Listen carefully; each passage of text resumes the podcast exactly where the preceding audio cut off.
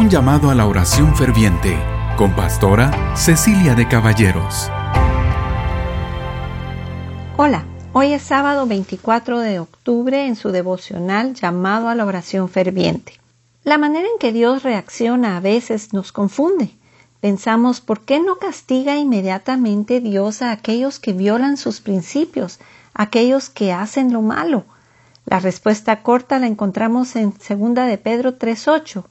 Sin embargo, queridos amigos, hay algo que no deben olvidar. Para el Señor un día es como mil años y mil años son como un día. En realidad, no es que el Señor sea lento para cumplir su promesa, como algunos piensan. Al contrario, es paciente por amor a ustedes.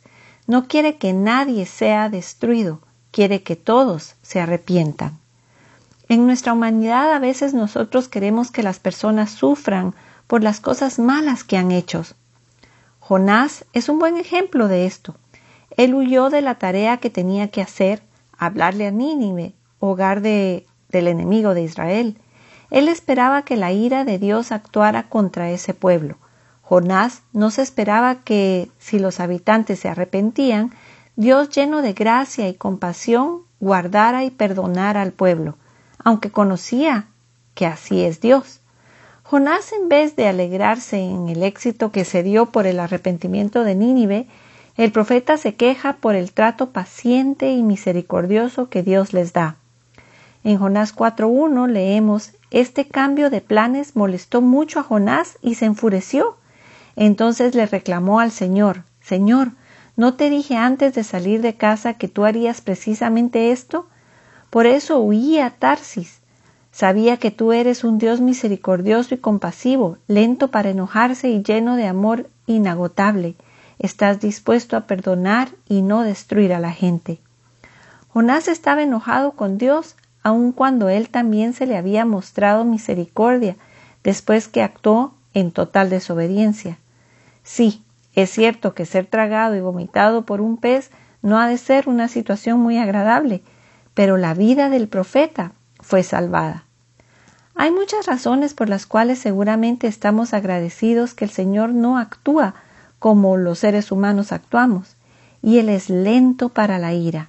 Por ejemplo, cuando somos obstinados o no nos arrepentimos, Él aguarda pacientemente para que nosotros respondamos a su voz y nos arrepintamos.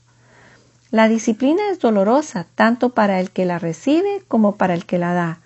Dios prefiere que paremos de pensar que no va a pasar nada si seguimos pecando, que nosotros veamos nuestros malos caminos y retrocedamos o retomemos el camino de la santidad, el camino recto.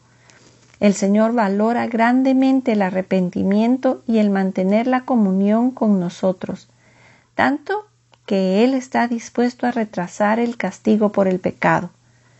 Pero esto solo por un tiempo. Eventualmente su justicia demanda el pago por el pecado. No esperes por la disciplina.